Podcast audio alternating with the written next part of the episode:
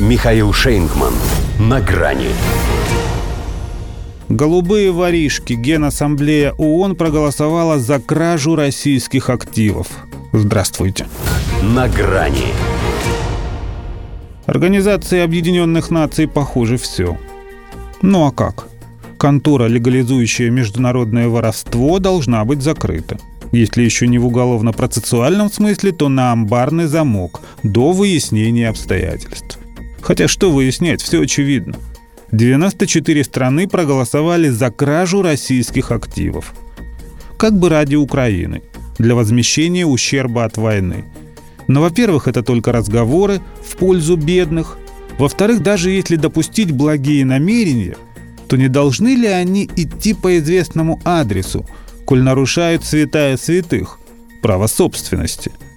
А что так можно было – прозвучало на афганском, сирийском, ливийском, сербском, да сколько их этих стран и языков, которые могли бы потребовать от Запада компенсаций, причем на заслуженных основаниях. Вам нет, ответили бы им на американском английском, если бы стали слушать. Хотя резолюция Генассамблеи, присуждающая Москве выплату репараций Киеву, это тоже всего лишь рекомендация, но прецедент. Так международное право и репутацию собственно ООН еще не опускали. Ведь даже в ее уставе записано, что решения Генассамблеи по важным вопросам принимаются большинством в две трети присутствующих и участвующих в голосовании.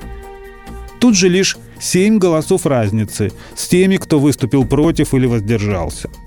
Но, может, в понимании секретариата это не такой уж и важный вопрос?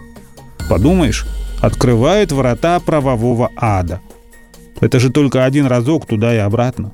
Ну потому что чешутся же руки. С тех пор, как они заморозили у себя российские активы, сон потеряли. Все думали, как бы так красиво разрешить самим себе их слямзить, чтобы не выглядело совсем уж по-флебустьерски. Все-таки воспитанные люди. И только эхо предательски повторяло «пиастры, пиастры». Вот и уважили сами себя, уняли зуд. Документ, правда, ничтожный во всех отношениях. Он и юридически пустышка, и по фактам ноль. Вся его ценность лишь в том, что зафиксировал пальчики соучастников этого беспредела. Знакомые все лица. Либо те, кто конкретно вложился в эту украинскую провокацию, либо те, кто от них зависит. То есть страны, заинтересованные в том, чтобы отбить бабки. Хорошая новость, что их все-таки меньше половины состава ООН – Плохо, что, как и в их гендерной революции, именно меньшинство рулит. И это уже второй звонок.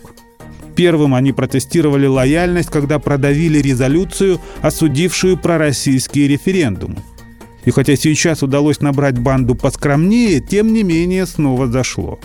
Значит, в следующий раз могут проголосовать за объявление России поражения в этой войне. Коль нельзя ее изгнать из ООН, надо сделать так, чтобы ей самой стало здесь не по себе. Осознанно не сводят формат высшей дипломатической инстанции до уровня еще той, первой лиги. Вот только если та была Лигой наций, то это, похоже, и есть Лига сексуальных реформ. Ну а как, если 94 члена используются не по назначению? До свидания. На грани с Михаилом Шейнгманом.